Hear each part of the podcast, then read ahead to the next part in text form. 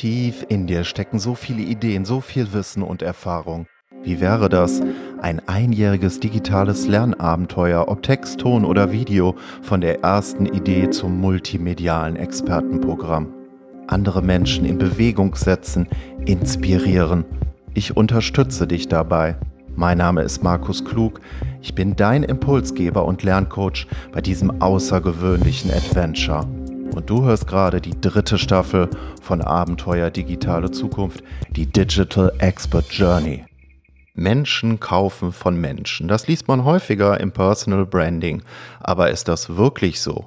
Kaufen wir wirklich bei bestimmten Personen und zwar dann, wenn wir von Experten ausgehen.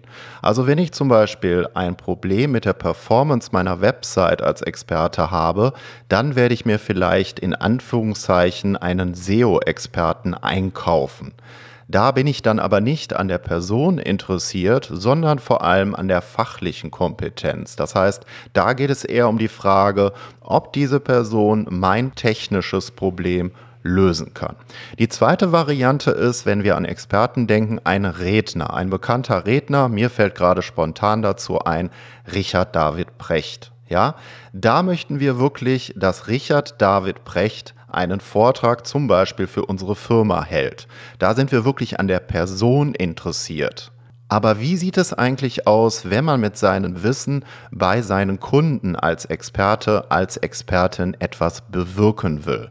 Ist dann eigentlich Positionierung, Personal Branding, diese Ansätze, die gerade sehr in Mode sind, geeignete Modelle für solche Art von Experten, zum Beispiel für Coaches, Berater und Veränderer für Menschen, die also mit ihrem Wissen und vor allem auch mit ihrer Reife und Erfahrung bei ihren Kunden etwas bewirken wollen. Genau über dieses Thema habe ich in der heutigen Folge von Abenteuer Digitale Zukunft im Rahmen der dritten Staffel mit Monika Birkner gesprochen, die weltweit Solopreneure dahingehend berät und unterstützt, diesen Veränderungsprozess im eigenen Geschäftsmodell auf eine radikalere Weise anzugehen. Und wenn dich dieses Thema interessiert, wie Experten, digitale Expertenmodelle aussehen, die nicht mehr den klassischen Vorstellungen von Expertenmodellen äh, folgen, die wir häufig im Kopf haben. Das heißt, der Experte, der in seinem Wissen, in seinen Erfahrungen, in diesem ganzen Prozess abgeschlossen ist, sondern jetzt eher der Experte, der auf, auf einer übergeordneten Ebene an Entwicklung und Transformation interessiert ist, dann solltest du dir diese Folge von Abenteuer Digitale Zukunft mit Monika Birkner nicht entgehen lassen. Bevor ich jetzt mit dem Interview mit Monika Birkner starte, noch ein wichtiger Hinweis für dich. Dieses Interview werde ich kompakt zusammenfassen mit weiterführenden Links, Impulsen für dich. Keine 1 zu 1 Transkription, so etwas mache ich nicht, sondern ich finde es viel wichtig, dass du eine kompakte Zusammenfassung der wichtigsten Learnings aus dem Gespräch, zumindest für mich der wichtigsten Learnings, geboten bekommst und dazu weiterführende Impulse und Links für dich. Das ist meine besondere Serviceleistung für dich und diesen Beitrag kannst du lesen, ergänzen zu diesem wirklich ungewöhnlichen Interview. Ich lerne jedes Mal immer wieder was dazu, wenn ich mit Monika Birkner ein Interview führe, aber das nur so ganz nebenbei. Also wenn du auf meine Webseite gehst, www.markusklug.de slash Beiträge oder einfach unter den Navigationspunkt Beiträge, dann findest du auch den Beitrag zu diesem Gespräch mit Monika Birkner und da gibt es dann auch diese Serviceleistung für dich mit der kompakten Zusammenfassung, den weiterführenden Impulsen und Links. Also ich kann dir wirklich nur empfehlen, geh einfach auf meine Internetseite unter www.markusklug.de und dort oben auf den Punkt Beiträge. So, und jetzt wünsche ich dir viel Spaß mit dem Interview mit Monika Birkner.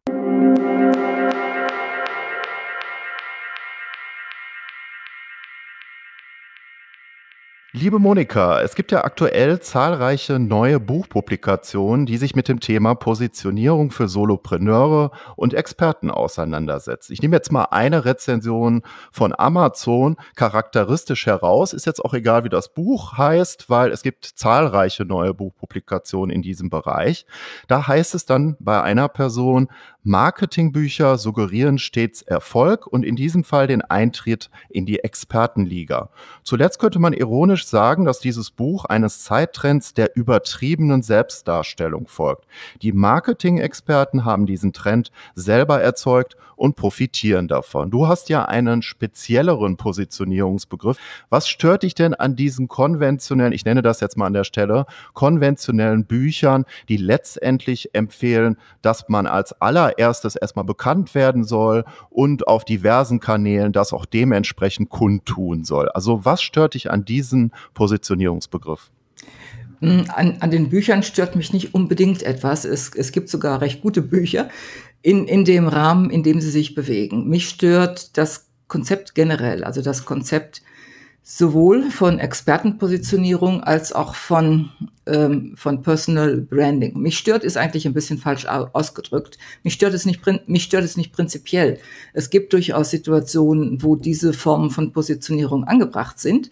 Was mich stört, ist, dass sie, dass sie so zum, zum Evangelium erhoben werden, als ob jetzt jeder danach äh, arbeiten müsste und, und, und letzten Endes ein genereller Punkt, der, ja, in dem Fall kann ich schon sagen, der, der mich stört äh, an, an diesen Konzepten ist, dass so leicht das Risiko besteht, dass, äh, dass es aufs Ego hinausläuft. Und dass man, also beim, beim Experten, ja, es, es gibt mittlerweile eine Inflation von Experten und für, für alles Mögliche. Und es gibt keinen Nachweis der Expertise. Jeder kann sich selbst zum Experten ernennen. Es wird auch oft so empfohlen, dass, dass man sich selbst zum Experten ernennt.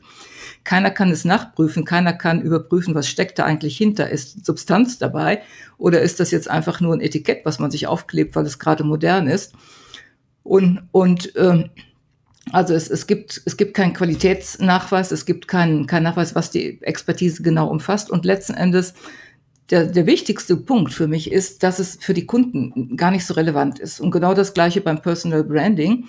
Äh, da wird eben die Person sehr in den Vordergrund gestellt und es gibt ein paar Argumente, die dafür sprechen, aber auch letzten Endes ist es da genauso. Es ist nicht für die Kunden relevant, äh, wie, wie die Person sich jetzt bezeichnet oder dass die Person sich besonders hervortut, sondern es ist ein altes Gesetz im Marketing. Die Kunden sind interessiert, was sie, was sie an Veränderungen erreichen können. Und das betrifft jetzt speziell diejenigen, mit denen ich arbeite, weil das sind, ähm, ich nenne sie gerne Veränderungspioniere, also Coaches, Berater, Trainer, Dienstleister verschiedenster Art, die die auch ein Anliegen haben, ein Stück weit äh, Positives in die Welt zu bringen, etwas für ihre Kunden zu verändern oder vielleicht auch für die Welt insgesamt zu verändern.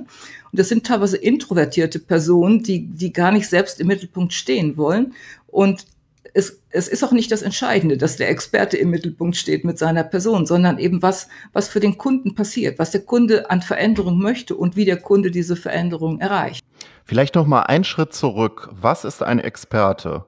Klassischerweise würde ich jetzt sagen, ein Experte ist eine Person, die über viele Erfahrung und Wissen in einer Domäne verfügt, deren Entwicklung aber weitgehend abgeschlossen ist, wenn man mal davon absieht, zum Beispiel bei einem Webdesigner als Beispiel, dass er natürlich auf den neuesten technischen Entwicklungsstand sein sollte, was das Webdesign anbelangt. Aber ansonsten könnte man ja da sagen, das ist weitgehend abgeschlossen. Jetzt würde ich dem gegenüberstellen den moderneren, vielleicht auch neueren Expertenbegriff, wo man sagt, dass neben der Fachexpertise auch stark die persönliche Entwicklung dazu kommt. Und drittens kommt noch der Faktor der Digitalisierung dazu, der Transformation. Das heißt, die Entwicklung und die Veränderung ist nicht abgeschlossen und es kommt hinzu, dass sich der Experte nach außen hin mehr öffnen muss, etwa gegenüber Kunden, etwa gegenüber Außeneinflüsse. Was würdest du denn sagen? Was ist für dich eine Experte im klassischen modernen Sinne? Was lässt sich dazu sagen? Es ist ein sehr schillernder Begriff. Und ich persönlich verbinde mit dem Experten äh, viel Wissen. Und es wird auch, dieser Expertenbegriff wird auch teilweise jetzt angewendet in Bezug auf, auf Knowledge e-, Economy und ja, Digitalisierung, Wissen weitergeben, Online-Kurse beispielsweise kreieren. Also Informationsprodukte, äh, Wissen, Wissensvermittlung. Das, ähm, das, das suggeriert für mich ein Stück weit der Begriff Experte. Es sagt aber noch nichts darüber, ob ein Experte auch in der Lage ist, äh, erstens, ob er in der Lage ist, sein Wissen weiter zu vermitteln, wenn er beispielsweise Online-Kurse kreiert. Er kann, er kann der beste Fachmann sein auf seinem Gebiet, aber es bedeutet nicht, dass er es anderen beibringen kann. Zum Zweiten, ähm, dass man dass man Wissen hat auf einem Gebiet, bedeutet auch noch nicht, dass man anderen bei der Veränderung helfen kann. Also ich kann, ich kann äh, Experte sein für Facebook-Anzeigen, aber trotzdem vielleicht habe ich noch keine Anzeige geschaltet. Ich habe vielleicht, ich habe vielleicht viele, viele Bücher oder Kurse zu Anzeigen studiert und mich damit beschäftigt, aber ich habe vielleicht trotzdem keine praktische Erfahrung, geschweige denn, dass ich es für Kunden machen könnte oder Kunden dabei unterstützen könnte. Und insofern, für mich ist dieser Expertenbegriff sehr, sehr, sehr, sehr unklar letzten Endes, weil jeder was anderes darunter verstehen kann. Reputation ist dabei aber noch wichtig. Also an der Universität bedeutet Reputation beispielsweise, dass man viele Artikel in Fachjournals publiziert.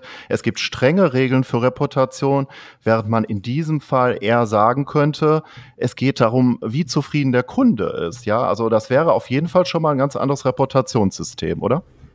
Ja, und, und ich denke, das ist, das ist äh, im Bereich der Wirtschaft ein wichtiges Reputationssystem. Wenn du dir mal Amazon-Rezensionen äh, anschaust äh, oder gen generell das, das Thema heute, äh, ähm, also ja, Empfehlungsmarketing kann man sagen oder überhaupt die, die Macht von Empfehlungen, dass eben heute vielfach die Kunden untereinander Kontakt haben. Früher war es so, der, der Anbieter oder die, die Unternehmen, also diese Anbieter, wie wir sie sind, Einzelunternehmer, die gab es ja zu der Zeit noch nicht so häufig oder standen nicht so im Rampenlicht. Die, die Unternehmen ähm, hatten ihre Kunden und, und äh, ja, richteten ihre Kunden auf ihr Marketing aus im, im Wege von ein äh, One-Way, wie sagt man auf Deutsch, ein, Einweg-Kommunikation, äh, also nur, nur in eine Richtung äh, dass, dass, dass sie die, die Kunden äh, ja, mit, mit, mit Marketinginformationen überhäuften. Und heutzutage hat sich ja das Bild total geändert. Heutzutage sind die Kunden untereinander vernetzt über die Social Media, über Plattformen wie Amazon, über die ganzen Bewertungsplattformen, die es im Internet gibt. Also die, die Macht der der, der Konsumenten, sage ich jetzt mal an dieser Stelle, um es allgemein auszudrücken, oder der, der Kunden, die ist wesentlich größer geworden und, und äh, Kunden hören aufeinander. Sie, sie, sie fragen dann, ich weiß nicht, wie oft ich das bei Facebook lese, wer kennt jemanden, der sich, der sich mit Social Media auskennt oder der sich mit Facebook-Anzeigen auskennt oder einen guten Anwalt für dies und das. Das ist ja gang und gäbe heutzutage und, und von daher Reputation in dem Sinne, wie du es für die Wissenschaft angesprochen hast, dass man viel veröffentlicht, hat auch ihren Stellenwert. Weil natürlich, wenn, wenn man viel veröffentlicht, erstens wird man sichtbar dadurch und zum Zweiten kann man dadurch auch durchaus darstellen, wer, wer man ist, was man kann, wie man denkt. Es ist nicht nur die Expertise dann, die, die dadurch herüberkommt, sondern auch man selbst wird ja sichtbar. Und ein Buch finde ich nach wie vor beispielsweise für ein wichtiges Instrument oder auch äh, oder auch Online-Kurse, wenn man wenn man die äh, kreiert hat, weil es bedeutet auch, dass man sich mit dem mit der Thematik intensiver auseinandergesetzt hat und und dass man ähm, dass man also von daher schon mal einen Tick zum, zumindest äh, glaubwürdiger ist oder vielleicht sogar wesentlich glaubwürdiger als Leute, die einfach nur behaupten, sie seien Experten. Es gibt ja auch dieses Proven Expert, ne? Auch in dem ja. Bereich gibt es das ja mittlerweile. Ja, also ganz viele Bewertungsportale für alle möglichen Branchen und die spielen teilweise erhebliche Rolle für Entscheidungen. Ob man jetzt, wenn ich zu einem Arzt gehe beispielsweise und ich sehe, da sind eine Anzahl äh, Bewertungen im Internet und die gehen, laufen darauf hinaus, der Arzt mag zwar gut sein, aber er ist, er ist unfreundlich und, und erklärt einem nicht richtig und die Sprechstundenhilfe ist unfreundlich und das im Wartezimmer muss man zwei Stunden warten. Und wenn das jetzt nicht, nicht mal ein einmaliger Ausrutscher ist, sondern wenn die Mehrheit der Kommentare in diese Richtung geht, dann gucke ich erstmal, ob es nicht einen anderen Arzt gibt, wo ich, wo ich vielleicht hingehe. Bedeutet aber auch, dass man sich ein Stück weit nach außen mehr öffnen müsste. Ne? Also das ist ja schon äh, eine gewisse Wende, die da auch zu beobachten ist. Wie würdest du das sagen?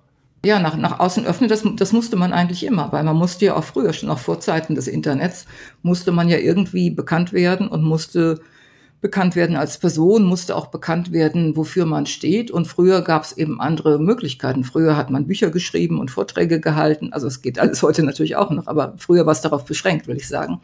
Bücher zu schreiben, Vorträge zu halten, in, in, in Fachmedien äh, zu, publiziert zu werden, Pressearbeit, äh, Netzwerk, Netzwerkaktivitäten äh, und so etwas, was heute auch natürlich alles noch passiert, aber es hat sich durch das Internet viel mehr online verlagert. Kommen wir nochmal zurück zu dem Positionierungsbegriff. Du hattest das ja schon angedeutet bei deinen Kunden und Kundinnen. Wenn man jetzt startet als Experte oder jetzt in deinem Fall bei deinen Kunden und Kundinnen sind es ja Personen, äh, zum Beispiel Frauen, die schon über zehn Jahre äh, businessmäßig unterwegs sind, teilweise auch länger da ist ja Veränderung, Transformation nochmal ein anderes Thema. Aber mhm. nichtdestotrotz, äh, da, da gibt es ja im digitalen Umfeld auch ganz viele neue Möglichkeiten, wie man halt zum Beispiel Online-Trainings umsetzt oder ein komplexeres Coaching-Programm, so wie du das machst. Und das sind ja auch für Personen, die schon länger im Markt sind, teilweise ganz neue oder äh, zum Teil jedenfalls neue Möglichkeiten, die sich da auftun, die noch längst nicht alle beherrscht werden. Was würdest du denn dazu sagen, wenn man dann sich dahin dahingehend verändern will. Also wenn, wenn man, äh, wenn man sein Business auf diese Weise verändern will, meinst du? Dass ja, man, dass man genau. jetzt so online Online-Kurse anbietet, ja, das ist eine große Transformation. Das ist eine Transformation in vielfacher Hinsicht. Ähm, vor allen Dingen dann, wenn man eben auch vorher anders gearbeitet hat.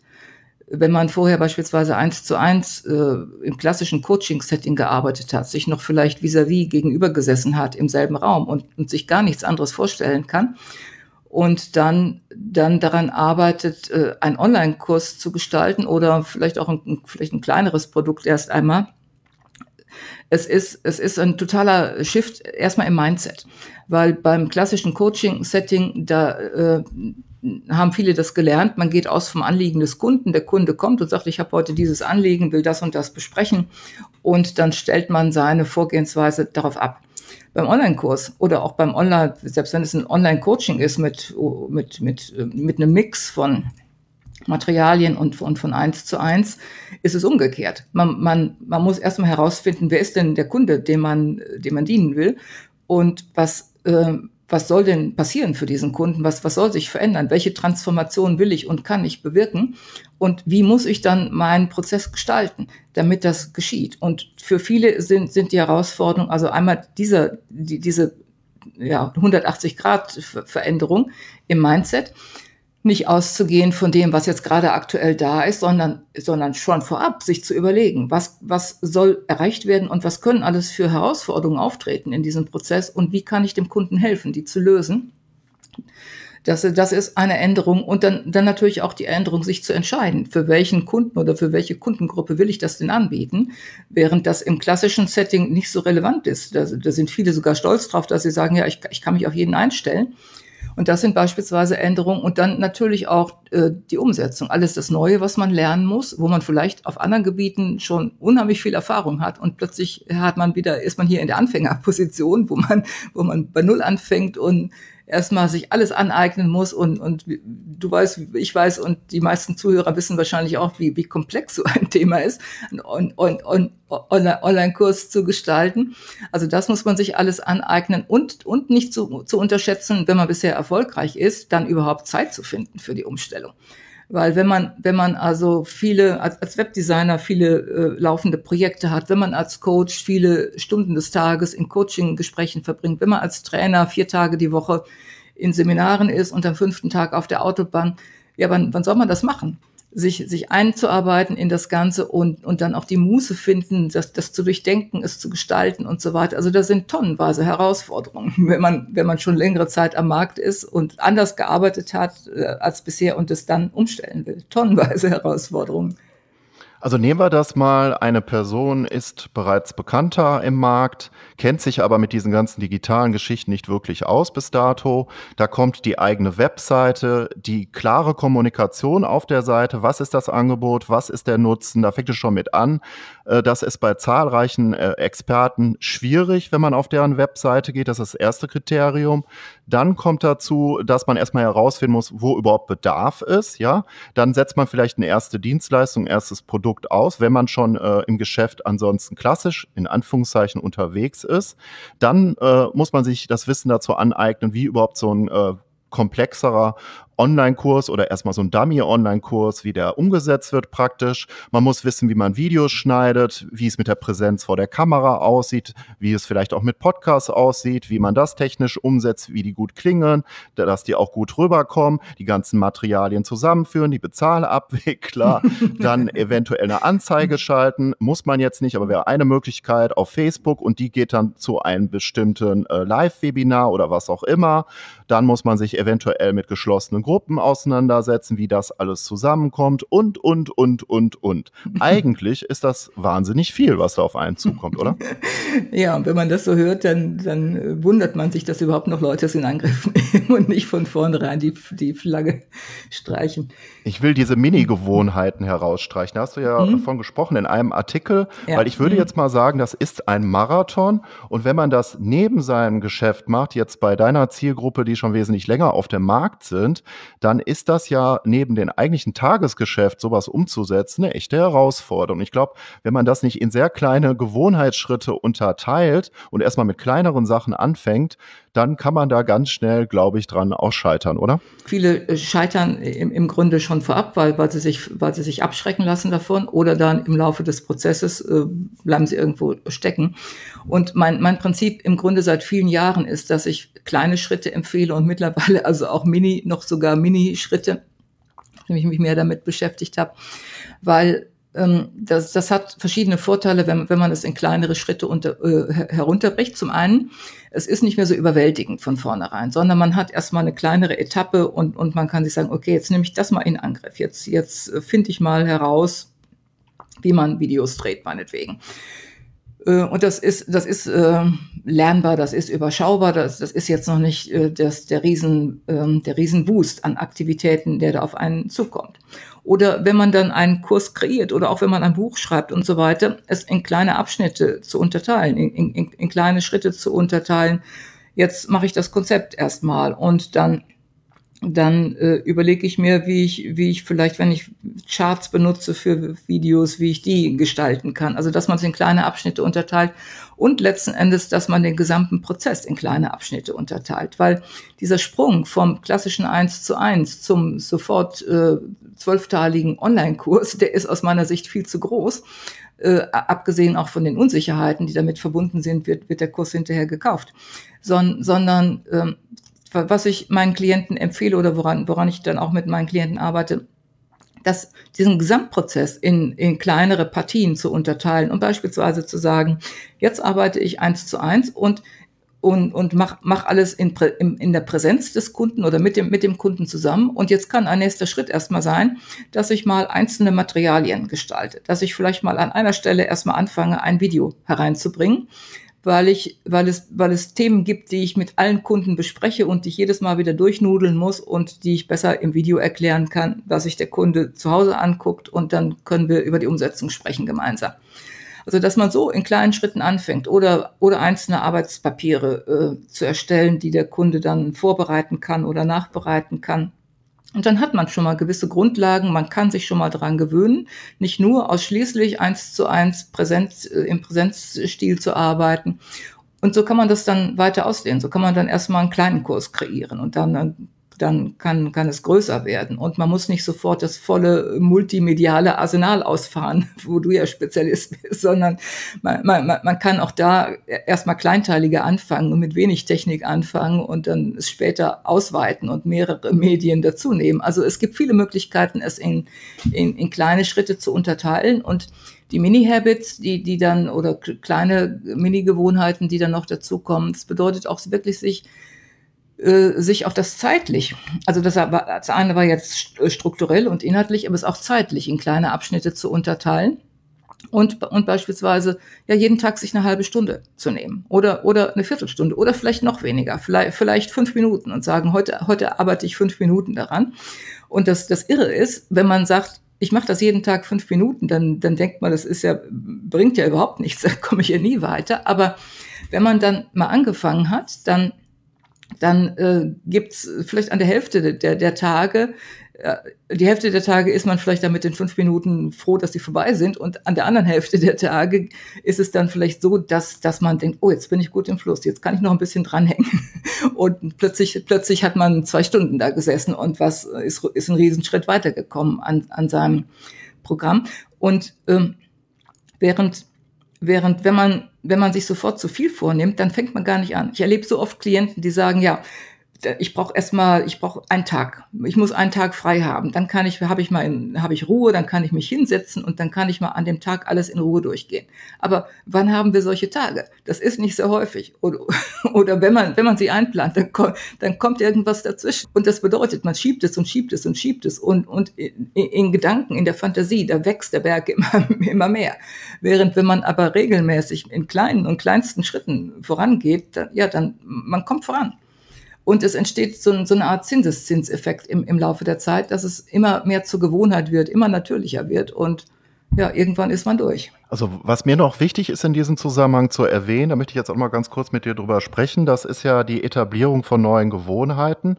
Und dazu könnte man sich ja, wenn man jetzt eher so ein schriftlicher Typ ist, kommt man darauf an, was man für ein Persönlichkeitstyp ist, könnte man sich jetzt auch so einen Planer, zum Beispiel einen Fokusplaner oder ein Bullet Journal oder etwas ähnliches hinzuziehen. Also sprich ein Buch, wo man die Gewohnheiten, die man neu etablieren will, mit reinschreibt. Ja, neben den Verpflichtungen, die man am Tag hat, über Übersicht über die Wochen, die Tage, Reflexion, je nachdem, was man da machen will. Und dann würde man ja jetzt diese Mini-Habits, was man da so vorhat, zum Beispiel äh, Video erstellen, würde man dann in den Tag mit reinschreiben, oder? Mhm. Ja, ja, genau. Oder man, man kann auch, ich, ich nehme auch, ähm, ich mache das phasenweise, ich mache es nicht immer, aber phasenweise, dass ich mir eine kleine Excel-Tabelle bastle und, und trage dann ein, vor allen Dingen, wenn ich mehrere äh, Gewohnheiten gleichzeitig verfolge, trage dann für jeden Tag ein, ob ich es gemacht habe oder nicht. Oder ich hatte mal eine Klientin, die hatte so ein schönes System, die hat sich einen Flipchart äh, hingehängt und hat äh, auf, auf dem Flipchart so einen Monatskalender eingetragen und, und hat dann immer, wenn sie, wenn sie das an dem Tag gemacht hat, da hat sie immer ein Smiley hingemalt. Und dann, dann war sie, je mehr der Monat voranging, desto motivierter war sie, weil sie die, die ganze Liste der Smileys sah. Und ich finde, das ist ein geniales System, weil es ist dann auch nochmal nicht nur, nicht nur für den, für den Kopf, sondern auch nochmal visuell ansprechen. Aber das, das Aufschreiben ist auf jeden Fall sehr, sehr hilfreich, weil es, weil es hilft einem auch, äh, hilft einem auch, wenn man dann den Tag plant, sich zu überlegen, ja, was, was ist denn ein kleiner Schritt, den ich heute tun kann? Und dieses, dieses schon Durchdenken in kleinen Schritten, das ist schon sehr hilfreich, weil dadurch merkt man dann auch, ja, es wird handhabbar. Ich kann heute beispielsweise, ich kann heute mal mir ein anderes Video angucken, wo ich lerne, wie man Videos schneidet. Und morgen nutze ich es dann. Morgen gehe ich dann hin und, und schneide dann vielleicht mal mein Video.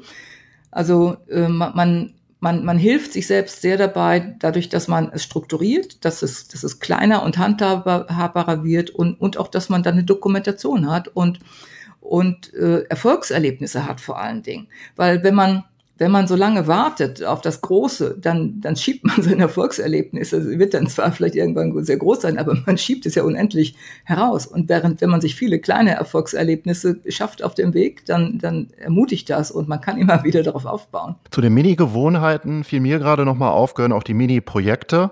Also wenn man jetzt zum Beispiel sagt, ich mache meinen ersten kleinen Videokurs und der wird vielleicht nur über meine Liste, äh, wird er irgendwie an meine Kunden äh, transportiert. Das heißt, ich überlege mir da auch so kleinere Geschichten, die ich dafür nutzen kann und nicht direkt, ich verkaufe es über Digital, über irgendeine externe Plattform mit einem externen Bezahlabwickler. Äh, das wird das ja wieder zerschießen letztendlich, oder? Ja, ja, ja. Mhm. Ich meine damit einfach, dass man äh, sich solche Mini-Projekte dann auch tatsächlich vornimmt, dass man da nicht nur diese kleinen Gewohnheiten hat, sondern dass man dann auch wirklich sagt, okay, jetzt möchte ich mal meinen ersten kleinen Kurs äh, umsetzen und dafür möchte ich mir zwei oder drei Tage Zeit nehmen. Was sagst du denn zu solchen Geschichten? Da finde ich ganz wichtig, dass man sich wirklich dieses, dieses Mindset selber schafft und dass man sich nicht irritieren lässt von den vielen, die dann draußen herumlaufen und berichten, also bei den amerikanischen, dass sie ihre mehrfach Millionen Dollar Launches gemacht haben oder, oder bei den, bei den Deutschen, dass sie ihre sechsstelligen oder mittel sechsstelligen äh, Launches gemacht haben, sondern dass man sich wirklich bewusst macht, das ist ein Prozess. Und im ersten, am Anfang dieses Prozesses ist es gar nicht wichtig, was man dabei verdient. Es ist nicht wichtig, ob das skalierbar ist in dem Zeitpunkt. Es ist nicht wichtig, ob das schon riesen Followerschaft ist oder riesen Kundenanzahl, sondern am Anfang ist erstmal wichtig, dass man es überhaupt tut und dass man Erfahrungen damit sammelt und dass man, dass man daraus dann weiter lernt. Und ich habe zufälligerweise gestern habe ich einen Artikel gelesen über Wayne Dyer, so ein amerikanischer, der mittlerweile gestorben ist, amerikanischer äh, ja, Autor und, und jemand, der der also sehr, sehr einflussreich war, einflussreicher ja, Autor, äh, wie soll man sagen, Berat, Berater, glaube ich, gar nicht so sehr, der, der viel äh, zu, zu spirituellen Themen verfasst hat. Und dann, dann wurde geschildert, wie er auch ganz, ganz klein angefangen hat, mit kleinen, kleinen Veranstaltungen und nach und nach das immer weiter gediehen ist, bis er dann eben ja auch, ich denke, ein Millionen Publikum erreicht hat. Aber, aber das sind diese, diese Erfolge über Nacht, äh, für die man 20 Jahre arbeitet. Und, und äh, es wird immer nur in der Öffentlichkeit, wird, wird der Erfolg über Nacht gesehen und die 20 Jahre vorher, die sieht man nicht. Und es ist so wichtig, also wirklich klein anzufangen und, und dann sich sich auch zu erlauben, dass das, dass das eine wichtige Phase ist und sich nicht damit zu vergleichen und zu sagen, ja, ich habe jetzt aber, ich habe jetzt hier vielleicht nur fünf Kunden äh, in, in meinem Kurs, ich habe jetzt hier keine 100 Kunden, geschweige denn 1000 Kunden oder so, und das jetzt, jetzt funktioniert das alles nicht, sondern sich bewusst zu machen, das ist ein ganz normaler, natürlicher Vorgang. Oder genauso, wenn wir an die Kinder denken. Erstmal, erstmal äh, krabbeln sie, bevor sie stehen können oder gehen können oder laufen können. Und irgendwann kann man einen Marathon laufen. Also es ist eine, ist eine normale, normale Entwicklungsphase. Es ist kein, es ist kein Versagen, es ist kein Scheitern, wenn man klein anfängt, sondern es ist ein organisches, organischer Entwicklungsprozess. Wichtiger Punkt, den du gerade noch genannt hast, ist, wenn du dann die ganzen äh, Nachrichten, Meldungen und Artikel in den Social Media Kanälen verfolgst, dann äh, ist das ja so, da kommt das einfach so vor, dass alle total erfolgreich sind und vielleicht man selber noch nicht so, dass du hast das ja gerade so ein bisschen erwähnt. Das ist aber immer ein Prozess und dieser Prozess, der wird ja meistens nicht so wirklich kommuniziert in diesen Kanälen. Ist es dann eine Maßnahme, einfach mal diese Kanäle abzuschalten, Newsletter sich davon abzumelden, also einfach mal so eine Radikalmaßnahme zu wählen, jetzt nicht unbedingt für jede Person, aber um halt mehr Fokus zu bilden und gar nicht erst so viel über diese Geschichten nachzudenken? Oder was würdest du dazu sagen? Das kann durchaus sehr, sehr hilfreich sein, äh, aus, aus verschiedenen Gründen. Zum einen, um also sich nicht ständig mit denen zu vergleichen oder, oder zumindest unbewusst in diesen Vergleich zu kommen, der dann völlig unangemessen ist. Zum zweiten einfach auch, weil es Zeit spart und weil man, weil man dadurch also nicht abgelenkt wird, unabhängig von den Inhalten. Aber jeder Newsletter, der hereinkommt, der lenkt einen erstmal ab und man muss eine kleine Entscheidung treffen. Lese ich ihn oder lese ich ihn nicht oder lese ich ihn später oder überfliege ich ihn zumindest. Damit vergeht erstens Zeit und, und auch äh, Energie. Und wenn man das alles nicht hat, sondern wenn von vornherein die Inbox etwas leerer ist, dann äh, hat man mehr Zeit auch für, für sein eigenes. Und, und auch äh, Online, Online-Kurse. Also Online-Kurse können eine erhebliche Ablenkung sein. Wenn man, dass man meint, ich muss erst noch diesen Kurs besuchen und ich bin, ich bin selber nicht frei davon. Also ich neige sehr dazu, erst noch alle möglichen Kurse besuchen zu müssen. Äh, dann, das, aber, aber äh, das, das hindert einen so, das eigene zu tun. Oder was mir gerade einfällt in dem Zusammenhang, also ich 2006 war mein Buch erschienen, äh, Wachstumsstrategien für Solounternehmer.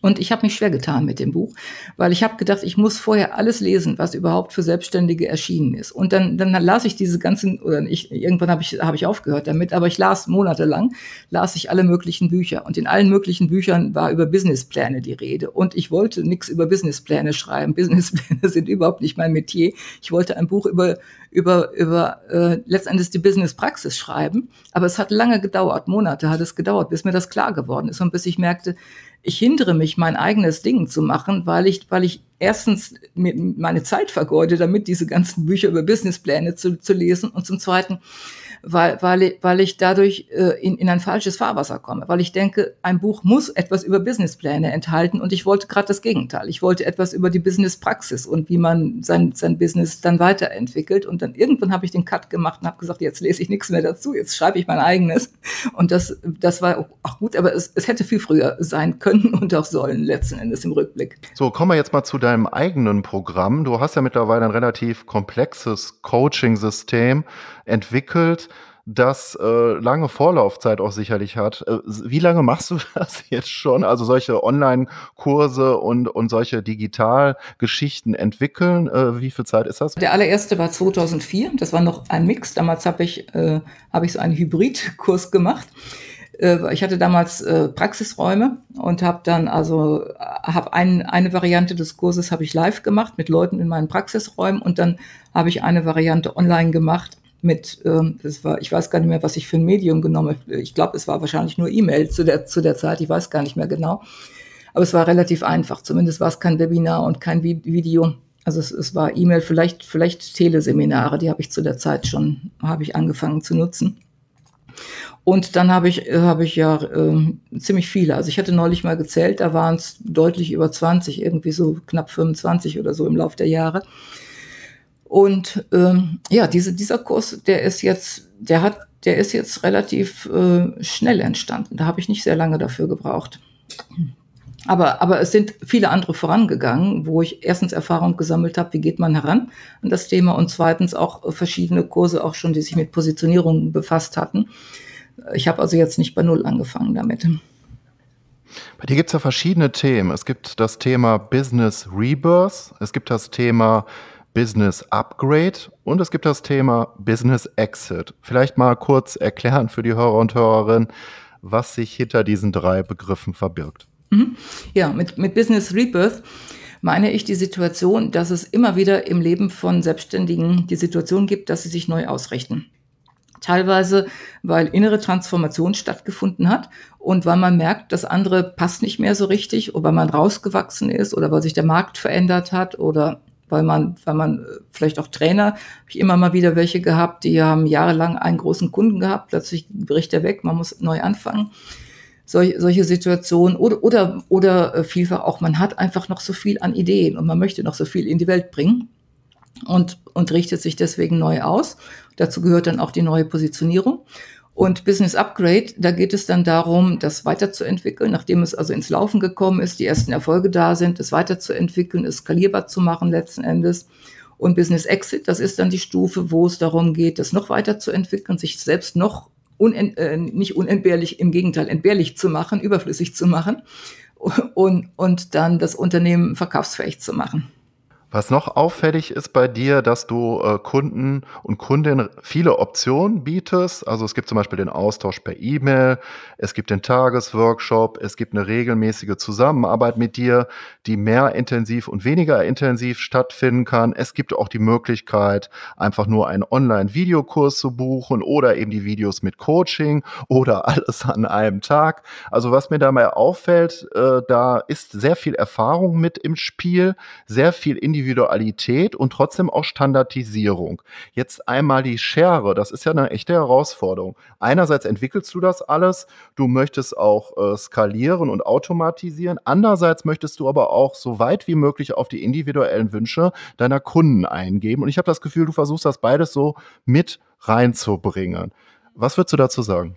Ja, ja, äh, das, das ist äh, äh sehr, sehr richtig erkannt, dass ich das will. Und es ist letzten Endes gar nicht schwierig, weil ich ein, weil ich ein, äh, ein, ein, ein System zugrunde lege, ich nenne, ich nenne es Signature-System, was, was du eben gerade schon mal im Groben äh, benannt hast, jetzt mit diesen drei äh, Pfeilern, Business Rebirth, Business Upgrade und Business Exit. Und, und den, das, das sind jetzt Oberbegriffe und darunter verbergen sich dann noch viele, viele, viel mehr an Details. Aber weil, weil ich letzten Endes ein, einen genauen Plan habe, wie man eben vom Business Rebirth bis zum Business Exit kommt und, und diesen Plan zugrunde lege und diesen Plan zugrunde lege jetzt für die Struktur meiner Angebote und für die Inhalte meiner Angebote. Und dann kann ich sehr einfach das auch äh, für, für die Einzelnen äh, individuell gestalten. Also ich, ich sehe da gar keinen Konflikt, sondern ich, ich sehe es so, es gibt ja in der Mode, es gibt diese Maßkonfektion. Also es gibt, es gibt einerseits die, die klassischen Maßschneider, die alles ganz individuell anfertigen. Und es gibt die Konfektionsware bei, bei Pick und Kloppenburg oder wo immer man einkauft. Und es gibt Maßkonfektion. Das bedeutet, es gibt eine Reihe, wie, wie also Templates kann man sich vorstellen, Schnittmuster, äh, verschiedene Muster für, für verschiedene Kleidungsstücke. Und der Kunde kann dann auswählen, wie, wie er die genau gestaltet haben will, welchen Stoff er nutzt, welche Farbe er haben will, Details des Schnittes, ob Knöpfe oder Reißverschluss und äh, irgendwelche Dekorationen. Und dadurch sieht es hinterher wie ein sehr individuelles Kleidungsstück aus, ist aber letzten Endes auf der Grundlage von, von standardisierten Vorlagen entstanden. Wie erkennst du denn die wahren Bedürfnisse deiner Kunden? Also wie findest du heraus, äh, wo der Schuh wirklich drückt? Du hast ja schon sehr viel Erfahrung, da weißt du auch schon sehr viel, hast sehr viel Kommunikation mit deinen Kunden auch schon in deinem Leben geführt. Aber wenn du da in die Forschung reingehst, in die Praxis, was machst du da? Was unternimmst du? Führst du regelmäßig Gespräche durch oder was machst du? Es ist letztendlich eine ganze Menge, was da zusammenkommt. Also zum einen Thema Erfahrung hast du schon angesprochen, weil natürlich aus jedem Kundengespräch und auch aus jedem Gespräch mit, mit Interessenten gewinne ich neue Informationen und, und ich, ich notiere mir die dann auch und nutze sie dann entweder für Blogartikel oder für, für Ideen, zumindest für Produkte, habe noch nicht alles umgesetzt. Also da, da, da ergeben sich äh, haufenweise neue Ideen äh, aus, aus den einzelnen Gesprächen. Wenn ich sehe, äh, jemand, jemand stockt an der Stelle oder da gibt es ein Thema, was, was mehrfach auftaucht, dann habe ich sofort eine neue Idee, was sich daraus an, an zumindest Blogartikel oder vielleicht auch Produkt äh, oder Mini-Produkt äh, ent entwickeln lässt. Und ähm, ich habe eine Fähigkeit, die nicht so häufig ist, glaube ich, nämlich Muster zu erkennen. Und das hilft mir eben dann, wenn ich viele Gespräche führe, hilft mir das dann auch zu erkennen, welche Themen tauchen häufiger auf und welche sind jetzt wirklich ganz individuell, die, ähm, die ich für die individuelle Person natürlich lösen muss oder mit ihr helfen muss, sie zu lösen, die aber äh, nicht, nicht typisch sind. Aber es gibt eine Reihe von Themen, die einfach typisch sind, weil sie häufiger auftauchen oder weil sie mit bestimmten Konstellationen oder Situationen zusammenhängen. Dann ähm, ja, Social Media, ähm, Social Media Gruppen, wenn man da verfolgt, was da diskutiert wird, da ist auch offensichtlich da immer, immer wieder, dass bestimmte Themen eine besondere Rolle spielen. Das ist eine Informationsquelle. Dann führe ich immer auch wieder Umfragen durch und ähm, habe mir hab und dabei zeichnest du die Gespräche dann auch auf nee, oder nee äh, also Umfragen äh, ich sowohl schriftlich als auch per Telefon aufzeichnen der Gespräche habe ich bisher noch nicht getan weil weil ich ein bisschen immer Sorge habe, dass, dass dann vielleicht die Betreffenden nicht so offen sind, weil sie ein bisschen, ein bisschen das Gefühl haben, oh, jetzt muss ich aufpassen, was ich sage. Ich, ich schreibe sehr viel mit, ich kann sehr schnell schreiben. Ich, auch bei meinen Coachings äh, schreibe ich also unheimlich viel mit habe manchmal ein bisschen Mühe, es noch zu entziffern, aber meistens geht es. Aber ist ein interessanter Hinweis. Das heißt also, man könnte sagen, es ist eher ungefiltert, wenn es nicht aufgezeichnet wird. Es ist meine Annahme. Ich habe es noch nicht richtig überprüft. Ich habe noch niemanden gefragt, ob ich es aufzeichnen darf. Ich habe es nur mal selbst umgekehrt erlebt, dass ich jemand, dass ich ein erstes Gespräch führte mit jemandem und der hat mir sofort gesagt, er wollte es aufzeichnen. Und ich habe mich unwohl dabei gefühlt.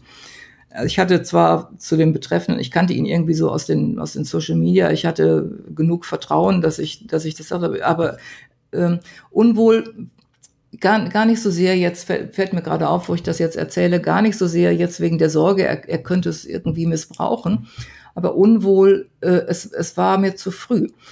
Ähm, es, es gibt ähm, so Theorien auch, wie, wie sich Menschen annähern an, aneinander und äh, jetzt so, sofort, nachdem man sich gar nicht noch gar nicht kennengelernt hat, sofort äh, etwas aufzuzeichnen. Das ist so wie wie wenn man eine, eine fremde Person äh, ja so, so im Restaurant im Dating-Bereich so, sofort jemanden sieht und und man küsst jemanden sofort oder so. Es ist ein bisschen ein bisschen zu schnell.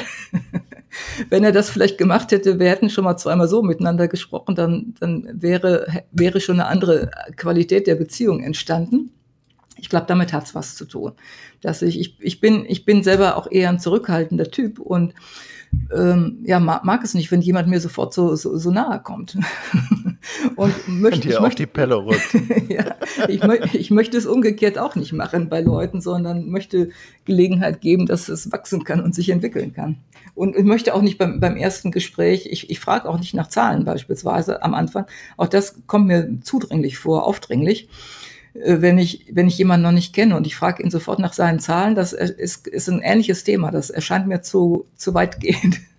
Das gibt es ja gerade, oder wird da diskutiert im Social Web gerade drüber, über das Hochpreis-Coaching, dass man halt schon vor ein Gespräch stattfindet, schon einen ellenlangen Fragebogen schaltet und du willst mindestens vierstellig Geld investieren und so weiter.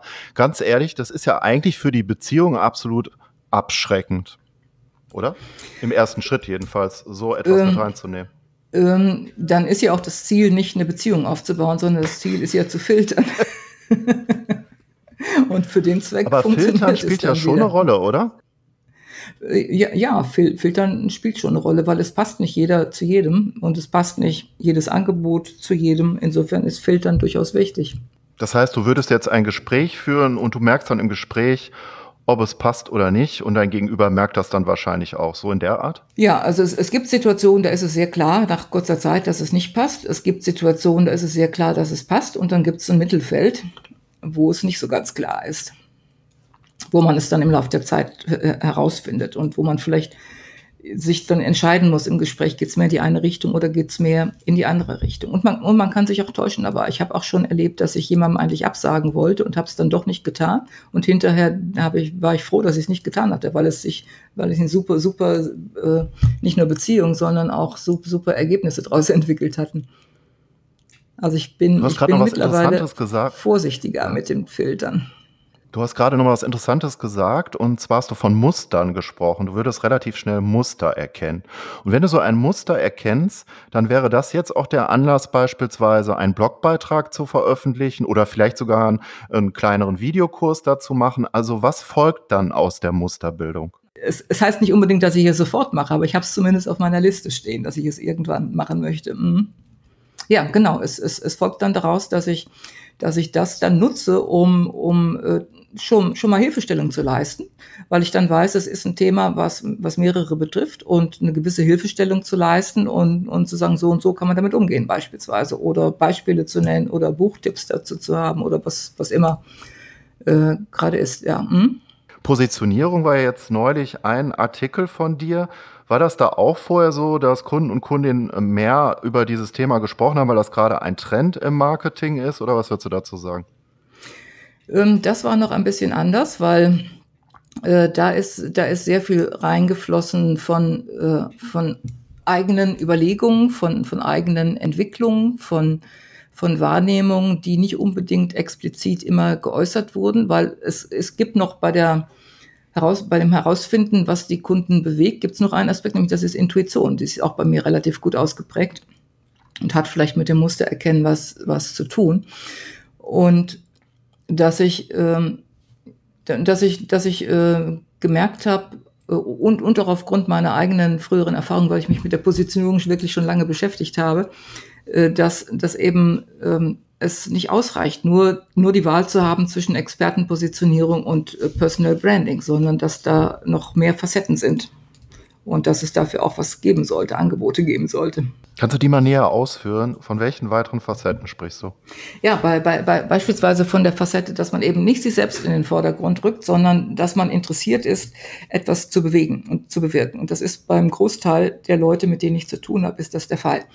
Dass sie diesen Anspruch haben und dass sie gar nicht sich selbst so unbedingt wichtig nehmen und, und eben auch nicht so in den Vordergrund rücken wollen, sondern dass die sehr interessiert sind daran, was sie, was sie verändern können. Äh, und, und auch das Thema äh, Signature-System, das ist mir auch sehr wichtig in dem Zusammenhang, weil das letzten Endes der Weg ist, wie man, wie man da hinkommt, dass man auch auf, auf, auf verlässliche Weise, also gemeint ist damit Signature-System, wenn ich weiß, ich, der, der Kunde ist jetzt beim Punkt A und der will zum Punkt B, ähm, dann, dann kann ich kann ich wild ausprobieren mit, mit ihm, was, wie, wie, wie kommt er jetzt dahin? Oder ich kann aufgrund, je, je mehr Erfahrung ich habe, dass ich Kunden von A nach B begleitet habe, dann, dann kann ich abschätzen, es sind die und die Schritte notwendig. Äh, und bei den Schritten können diese und jene Herausforderungen auftauchen. Und dann kann ich, dann kann ich ein System schaffen, Schritt eins, Schritt zwei, Schritt drei. So kommt er von A nach B. Und äh, kann diese Schritte dann eben mit, mit meiner Individualität anreichern, so dass auch wenn jemand anders diese Schritte vornehme, sie trotzdem anders sind, weil, weil eben seine, seine Erfahrungen eingeflossen sind und jetzt nicht meine Erfahrungen, meine Tools und so weiter. Und, und letzten Endes kann dann ähm, das mein, mein System werden, mit dem ich mir einen Namen mache. Aber nicht, nicht mit mir als Person den Namen so sehr mache, obwohl es dann auch mit der Person verbunden sein kann, aber mehr das System und was damit bewirkt wird für den Kunden. Das ist, das ist der Hintergrund dabei. Und, und bei dem System, jetzt habe ich es einfach geschildert mit, mit eins, eins, Schritt eins, zwei, drei.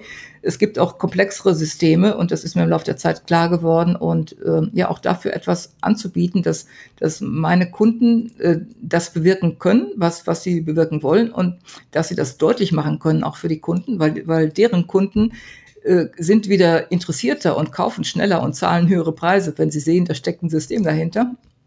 Und ja, dass, dass sie das System entwickeln können, sich damit positionieren können und, und äh, deutlich machen können, vor allen Dingen auch, was sie damit bewirken. Das Individuelle dabei ist dann die Erfahrung, die damit reinkommt, dass das äh, jeder Experte, Trainer, Coach, Berater oder wer auch immer auf seine spezifische Art und Weise macht. Das ist die eigentliche Handschrift dabei, oder? Das ist, das ist die Erfahrung, das sind Tools beispielsweise. Ich finde, ich finde sehr wichtig, dass man Tools hat, die man seinen Kunden zur Verfügung stellt. Das ist, ähm, das, das ist das, das gesamte Setting, das ist das Ambiente, das ist die Art und Weise, äh, wenn man jetzt eins zu eins miteinander äh, spricht.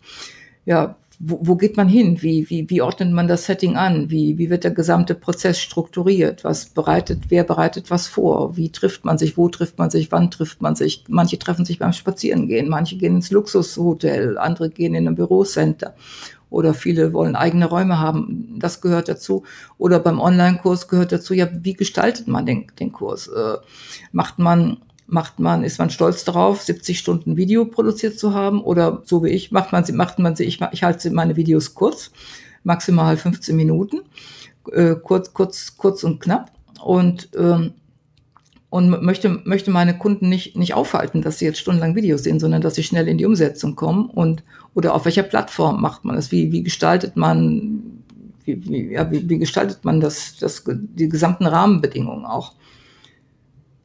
Äh, das, das fließt alles mit ein. Es ist letzten Endes äh, ja, der, der, ganze, der ganze Schatz an Erfahrungen, die, die Arbeitsweisen, die man entwickelt hat, auch, auch die Persönlichkeit, auch, auch die Energie. Es gibt Leute beispielsweise, die können auch in Krisensituationen helfen, können die, können die bewirken, dass, dass Leute es leichter nehmen, dass, dass auch ein Lachen mal vorkommen kann äh, in Krisensituationen, in, in Hospizen, in, bei allen möglichen Gelegenheiten, dass man also mit, mit einer anderen Art herangeht, ohne dass es, dass es nicht mehr, es ist trotzdem respektvoll, aber, aber man, man muss nicht, man muss nicht äh, depressiv sein, äh, unbedingt in diesen Situationen.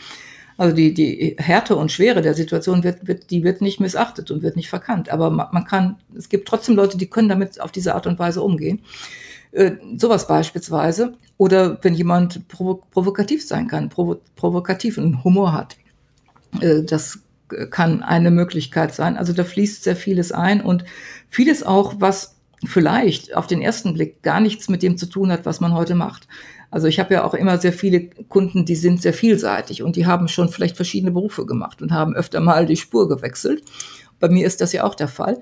Und ich profitiere so ungeheuer viel auch von, von Dingen, die überhaupt nichts mit dem zu tun haben, was ich heute mache. Ob das jetzt die Anwaltszeit war oder Erfahrung im Management. Das, das ist, da ist so viel, ähm, ja, was, was ich heute äh, gut nutzen kann, auch wenn es auf den ersten Blick nichts zu tun hat mit dem, was ich, was ich aktuell anbiete. Das heißt, die Kompetenzen, Erfahrungen von früher fließen dann auch in ganz anderen Sektoren durchaus mit ein, ja? Oh ja, oh ja. Mhm. Be beispielsweise auch die, die Vielseitigkeit, man, man findet Anknüpfungspunkte mit, mit Leuten. Äh, ich, ich finde also fast, äh, es gibt wenig Ausnahmen, äh, aber in der Regel finde ich Anknüpfungspunkte, weil ich so viel erlebt habe wenn ich, wenn ich Leute habe, die äh, in Unternehmen arbeiten, dann kann ich zurückgreifen auf, auf lange Jahre eigene Managementerfahrung und weiß, wie es in Unternehmen zugeht und kann, kann anders dann mit meinen Klienten darauf gucken, als jemand, der also noch nie ein Unternehmen von innen gesehen hat. Wenn dann selbst wenn er noch so ein guter Coach ist. Oder äh, aus, aus meiner Anwaltszeit ganz wichtige Erfahrung der Perspektivwechsel dass ich, dass ich in Sekundenschnelle umschalten kann und, und einerseits gucken kann, was ist gut für meinen Klienten, also was ist jetzt gut für meinen, für meinen damals Mandanten oder jetzt Klienten, der sich positionieren will, was, was, was, was ist in ihm, was kann ich in ihm sehen und, und herauszuholen und äh, gleichzeitig auch sehen, äh, wie, wie, äh, wie ist die Perspektive der Gegenseite jetzt in Verhandlungssituationen oder auch im Prozess. Was wird der einwenden oder was, was hat der vielleicht für Gesichtspunkte oder wie sieht der Richter das aus seiner übergeordneten Position? Und das, das habe ich, konnte ich vielleicht früher auch schon ein Stück, aber das habe ich da auch nochmal sehr kultiviert in der Anwaltszeit. Und das ist bei der Positionierung unheimlich wichtig, weil ich dann einerseits den Klienten sehen kann, wie er ist und auch aufgrund, weil ich, ich viel mich mit persönlicher Entwicklung befasst habe und Klienten sich dann auch gesehen fühlen von mir und dann, weil ich aber gleichzeitig auch schnell umschalten kann zur Kundenperspektive. Wie wirkt das auf den Kunden? Kann der Kunde was damit anfangen? Versteht er das und so weiter? Und dann auch die wirtschaftliche Perspektive. Äh, wie, wie kann man damit Geld verdienen? Oder ist es einfach ein, ein, schöner Traum und es gibt keine Möglichkeiten, damit Geld zu verdienen? Und dann, dann auch die Kommunikation zum Markt hin. Wie, wie kann man die Kommunikation gestalten? Und insofern, ja, da, da, da fließt alles ein und das, das finde ich auch so wunderbar, dass man auf immer mehr zurückgreifen kann und immer mehr Anknüpfungspunkte hat und sich, sich das immer mehr, die Erfahrungen sich immer mehr untereinander vernetzen sozusagen. Auf das letzte möchte ich jetzt nochmal mit dir zu sprechen kommen zum Abschluss, nämlich äh, Verkauf und, und Markt, Marketing. Äh, das spielt ja dabei auch eine größere Rolle. Jetzt hatten wir von Positionierung gesprochen, dass man vielleicht nicht so sehr sein Ego im Vordergrund stellt. Eine Möglichkeit wäre es jetzt, wenn man ein Online-Training oder gar ein Online-Programm entwickeln möchte, dass man das Marketing mehr auf das Programm bezieht. Aber wie sehen dann die Marketingmaßnahmen aus und äh, wie startet man das Marketing in dem Fall? Was würdest du dazu sagen? Ähm, die, die, die Marketingmaßnahmen, ähm, die sind nicht unbedingt anders. Die sind nicht unbedingt anders in der Form. Die sind die, äh, oder in, in der ähm, bei, ist nicht, nicht unbedingt anders, welche Marketingmaßnahmen man ergreift, sondern wie man an die Marketingmaßnahmen herangeht. Ich kann ein Video machen äh, oder ich kann einen Blogartikel schreiben, wo ich die ganze Zeit über mich schreibe und die ganze Zeit mich beweihräuchere und sage, was ich alles Tolles schon gemacht habe. Ich kann, ich kann äh, einen Blogartikel machen oder ein Video machen, wo es um die Kunden geht. Äh, und, und das ist letzten Endes der Unterschied. Oder ich kann, auch wenn ich, wenn ich persönlich auftrete im Video, was ich durchaus für sinnvoll halte, also auch selbst für introvertierte Personen, aber den Weg, einerseits den Stil finden, der zu einem passt und, ähm, und die Inhalte finden natürlich auch und, und ähm, auch, auch da äh, hängt sehr entscheidend davon ab, wie, wie, ich, wie ich selber mich, mich zeige, wie ich, wie ich auftrete. Also ich, ich muss mich nicht verstecken, da, darum geht's nicht.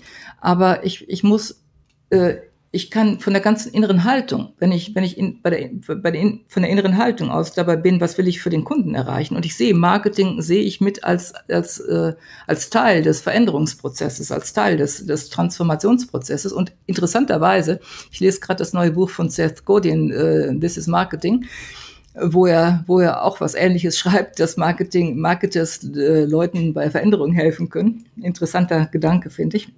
Und aber um, um schnell ich will nicht abschweifen. Also worauf ich hinaus will, die innere Haltung spielt eine ganz große Rolle. Und dann kann man im Prinzip Marketingmaßnahmen ergreifen, wie, wie auch sehr extrovertierte oder sehr, sehr vielleicht äh, ego-orientierte Leute sie ergreifen, aber, aber anders äh, gefüllt.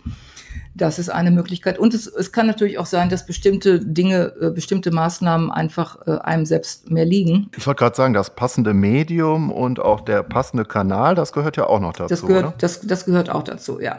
Wobei man aber natürlich auch wachsen kann. Also ich habe ich hab lange Zeit, habe ich, äh, hab ich keinen Draht gefunden zu Videos und dann habe ich jetzt vor ein paar Monaten habe ich bei Birgit Kirchmeier habe ich, habe ich ihre Challenge mitgemacht zu Live-Videos und dann war der Knoten plötzlich geplatzt, weil mir dann plötzlich klar geworden ist, ich kann das doch machen. Und äh, was mich abgehalten hatte, das ist wirklich interessant, was mich abgehalten lang, hatte lange, dass ich dachte, ich kann nicht, ich kann nicht ohne Vorbereitung sprechen, weil ich hatte so ein Muster in der Schule entwickelt, schon in der ersten Klasse dass ich, wenn, wenn der Lehrer was fragte, ich habe erst im Kopf überlegt, wie kann ich es formulieren und dann war die Chance war letzten Endes vorbei, bis ich mir das zu Ende überlegt hatte. da, da, da, da, war, da, da war dann die Situation vorbei und jemand anders hatte sich gemeldet und das führte dazu, dass mich die Lehrer nicht kannten bis zur ersten Klassenarbeit, weil ich war eine gute Schülerin. Und in der ersten, nach der ersten Klassenarbeit kamen sie in die Klasse mit ihrem Stapel an, an Heften und dann guckten sie sich suchend um und fragten immer, wer ist denn Monika? dann, haben sie mich dann, äh, haben sie Notiz von mir genommen das erste Mal. Und das hat mich jetzt, das ist mir dann klar geworden in der Challenge, das hat mich bis heute ab oder bis vor ein paar Monaten abgehalten, weil ich dachte, ich, ich muss das so intensiv und lange vorbereiten und kann, kann da nicht live irgendwas produzieren. Und dann war der Knoten geplatzt und jetzt, jetzt habe ich angefangen damit, mache es gerne. Interessanterweise macht mir echt Spaß. Und äh, es ist eine Möglichkeit, einfach auch in Kontakt zu kommen, weil es ist auch schon wichtig, Thema Beziehung hatten wir vorhin angesprochen, dass, dass man auch die Möglichkeit bietet, äh, Beziehungen äh, aufzunehmen und, und erste Eindrücke zumindest zu gewinnen.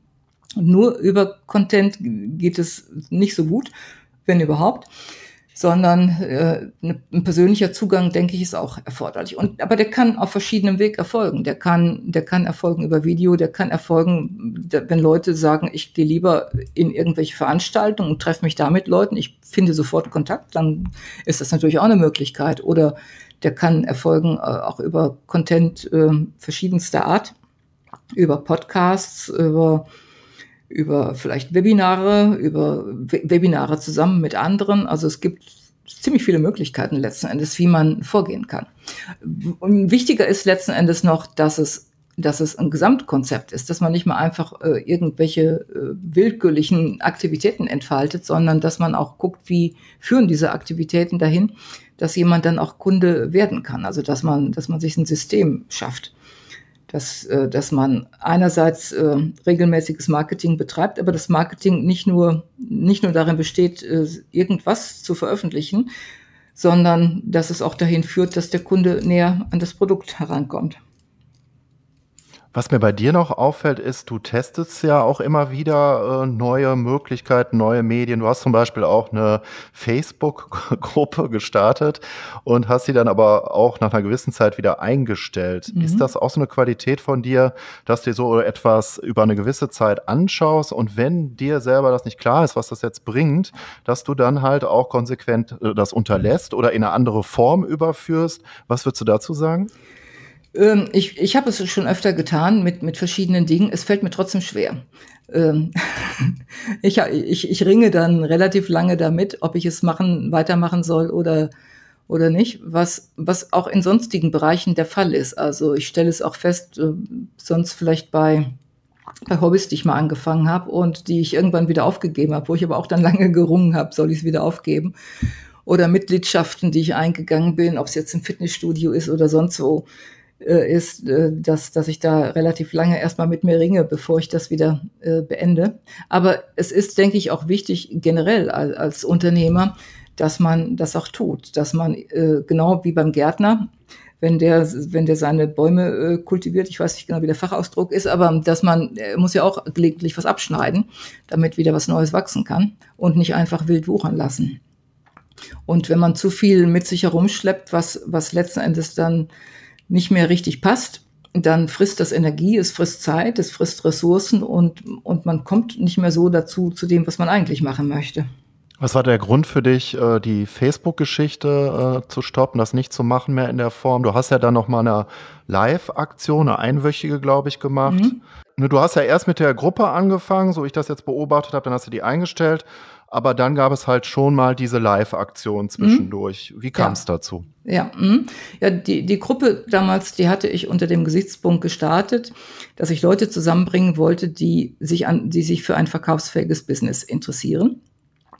Äh, das, das war der eine Aspekt und habe aber gemerkt, das ist, das ist kein gutes, äh, keine gute Idee für die Gruppe, für, für Leute, die noch viele Jahre entfernt sind davon. Es sei denn, ich hätte, ich hätte sehr konzentriert äh, auf dieses Thema hingearbeitet. Mein, mein ursprünglicher Gedanke war, dass letzten Endes alles, auch was wir heute tun, dass das dahin führt. Aber für die meisten ist das, ist das nicht äh, top of mind so, sozusagen. Und habe dann gemerkt, dass ich das Thema in, so in dieser Gruppe nicht durchhalten konnte oder wollte oder, oder hätte, hätte es sehr anders angehen müssen, aber dann eher auch für Leute, die näher dran sind schon an diesem Thema und nicht, nicht äh, mit der Perspektive vielleicht in, in 15 Jahren oder 20 Jahren mal so etwas zu machen. Und dann das, das andere war, dass ich, ähm, dass ich ähm, gemerkt habe, ich brauche auch mehr Zeit für, für meine konzeptionellen und, und strategischen Arbeiten. Und ich kann ich liebe Menschen, aber ich kann begrenzte Zeit äh, nur mit, mit Menschen zusammen sein. Ich, ich brauche ziemlich viel Zeit auch für, für eigenbrötlerische Angelegenheiten, würde ich jetzt mal sagen. Sei es jetzt äh, Tagebuch zu schreiben, sei es zu lesen, sei es mir Gedanken zu machen, sei es was zu produzieren, wie, wie jetzt, äh, wie jetzt auch was, einen Blogartikel zu schreiben oder, oder ein, ähm, ein ähm, jetzt einen Kurs zu produzieren und so weiter. Und, ähm, und da, da stimmten dann, stimmten die Gewichte nicht mehr. Und das, das waren dann die überwiegenden Gründe, dass ich irgendwann gemerkt habe, dass das macht so keinen Sinn. Ich hätte es irgendwie völlig anders dann strukturieren müssen, äh, was ich aber dann auch nicht wollte. Und dann dieses, diese Live-Veranstaltung, ja, das, das war auch ein Test. Äh, das, das war ein Test auch zum Thema Business Rebirthing, weil, weil da meine Wahrnehmung war, Thema Mustererkennung, dass das Thema viele Leute bewegte. Und mich selbst bewegt es auch. Ich war damals äh, selber im, im Sommer in einem ziemlichen Transformationsprozess. Und, und dann, ähm, ja, dann, dann war es auch ein Test. Äh, spricht das jemand an? Kann ich damit jemanden ansprechen? Ich habe also dann so ein Challenge, kleine Challenge konzipiert mit, äh, mit dem Video jeden, jeden Tag und äh, auch dem, dem Gruppenangebot. Und ähm, es hat sich dann gezeigt, dass ziemlich viel Interesse da war und dass, dass auch viel Resonanz da war, so nach dem Motto, ich weiß zwar gar nicht genau, worum es jetzt hier geht, aber dieser Begriff alleine, der spricht mich schon an. Und der, ich habe das Gefühl, das passt jetzt gerade im Moment für mich.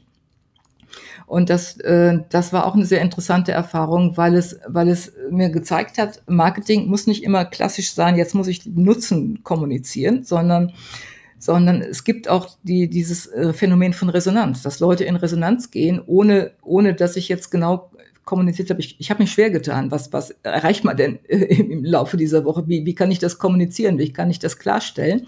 Habe mich schwer damit getan und dachte, oh, das wird ein Hindernis sein. Und dann kam überraschenderweise von vielen diese Resonanz. Ja, mich hat das angesprochen, äh, weil, weil ich, ich merke, ich bin auch in so einer Situation, Umbruchphase, wie man, das ausdrückt. Und, und mich hat das einfach angesprochen und neugierig gemacht und oder auch andere, die sagten, sie kennen mich schon lange Zeit und haben bisher Gutes von, von mir bekommen und wollten das jetzt auch mitmachen, weil sie sich was davon versprechen. Und ähm, ja, insofern, es war eine interessante Erfahrung in, in verschiedener Hinsicht und es war aber auch geplant als eine Woche begrenzt auf, auf diesen Zeitraum.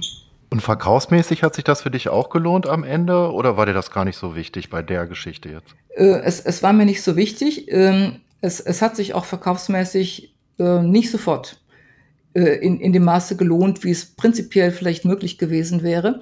Was aber damit zusammenhing, äh, dass ich äh, mit, mit zwei Punkten noch nicht äh, so weit war, wie es eigentlich wünschenswert gewesen wäre. Das, der, der, der eine Punkt war, dass ich äh, noch keine Entscheidung getroffen hatte, welche Plattform ich in Zukunft nutzen will für meine weiteren Angebote. Und ich hatte gedacht, ich könnte das vorher klären, habe aber gemerkt, das dauert länger, habe es zurückgestellt und habe dann noch in der Tat mehrere Wochen gebraucht, bis ich alles genug getestet hatte, mich dann für eine Plattform entschieden hatte. Äh, Kajabi nutze ich jetzt.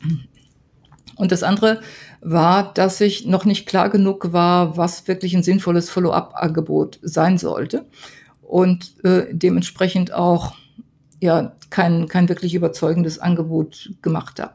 Auf der anderen Seite ähm, hat es lang, längerfristige Effekte, weil dann jetzt beispielsweise bei dem aktuellen Kurs, den ich, den ich jetzt äh, als Pilotprogramm durchführe, dann auch wieder Leute aus dieser Gruppe äh, auch dazu gestoßen sind oder äh, sich, sich dazu geäußert haben oder andere empfohlen haben.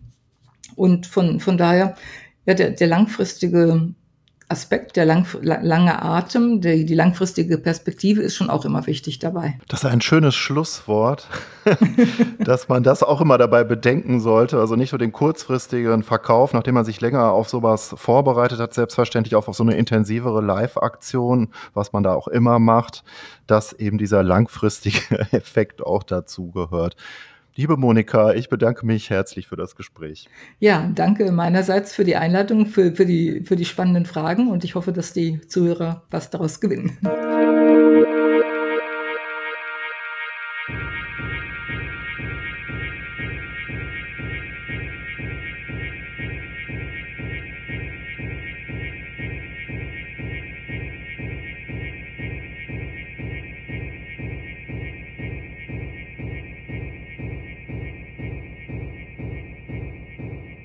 Puh, das waren jetzt ganz schön viele Impulse von der guten Monika. Also da waren so viele wahnsinnig gute Impulse dabei, wenn es um die Frage geht, wie du dich besser in die Bedürfnisse deines Kunden hineinversetzt, was das mit Positionierung zu tun hat, wie du ein digitales Expertenprogramm schrittweise aufbauen kannst, welche Herausforderungen es dabei zu meistern geht, wie das mit Gewohnheiten aussieht, wie mit Projekten, wie du das kleiner hältst. Also es waren so viele Impulse. Und deshalb habe ich mir einen ganz besonderen Service für dich ausgedacht.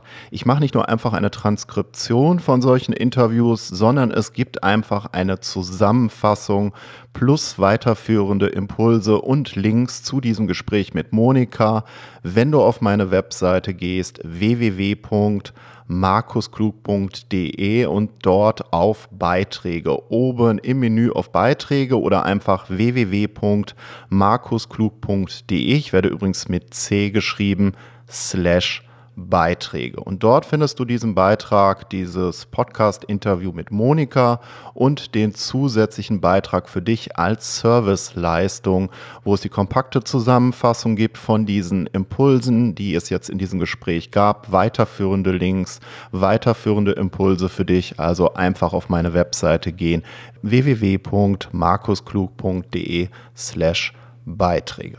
So, wie geht es jetzt weiter? Das Thema Positionierung wäre damit beendet im Rahmen der dritten Staffel von Abenteuer Digitale Zukunft. Das Oberthema nochmal für dich, die Digital Expert Journey, deiner einjährige Expertenreise.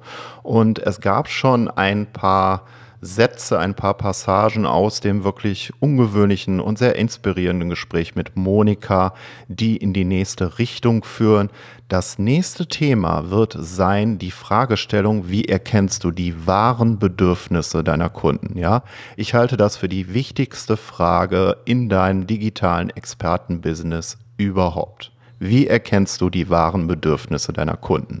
Und genau mit diesem Thema befassen wir uns ab nächste Woche. Ich will da jetzt noch gar nicht zu viel zu verraten, also an dieser Stelle auch nichts weiteres dazu sagen und freue mich, wenn du in der nächsten Woche wieder dabei bist, wenn es heißt Abenteuer digitale Zukunft, die Digital Expert Journey, dein einjähriges Expertenabenteuer. Dein Markus Klug, dein Impulsgeber und Lerncoach bei diesem außergewöhnlichen Abenteuer. Bis dahin. Es bleibt spannend. Empfehle dieses Podcast-Abenteuer weiter und lerne in jeder neuen Folge Schritt für Schritt, wie du aus deinem Wissen etwas Besonderes machst, von der ersten Idee zum multimedialen Expertenprogramm. Das ist der Schwerpunkt der dritten Staffel von Abenteuer Digitale Zukunft. Deine digitale Expertenreise.